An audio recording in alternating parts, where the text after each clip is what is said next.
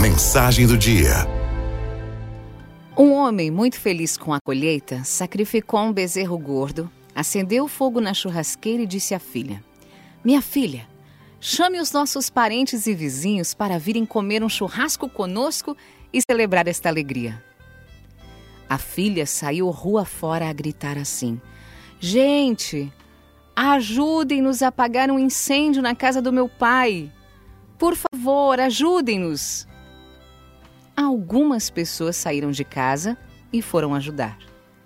Outras fingiram que não ouviram os gritos insistentes da jovem. As poucas pessoas que foram até a casa descobriram qual era o verdadeiro convite e se fartaram de comer. Ao final do almoço, o pai virou para a filha e disse: Minha filha, você não fez o que o pai pediu? Onde estão os nossos parentes e amigos que não vieram para o almoço? A filha respondeu: Pai, hoje conhecemos os nossos amigos mais fiéis, aqueles que estavam dispostos a nos ajudar em um momento de necessidade. Estes que verdadeiramente merecem estar conosco nos momentos de alegria e de celebração.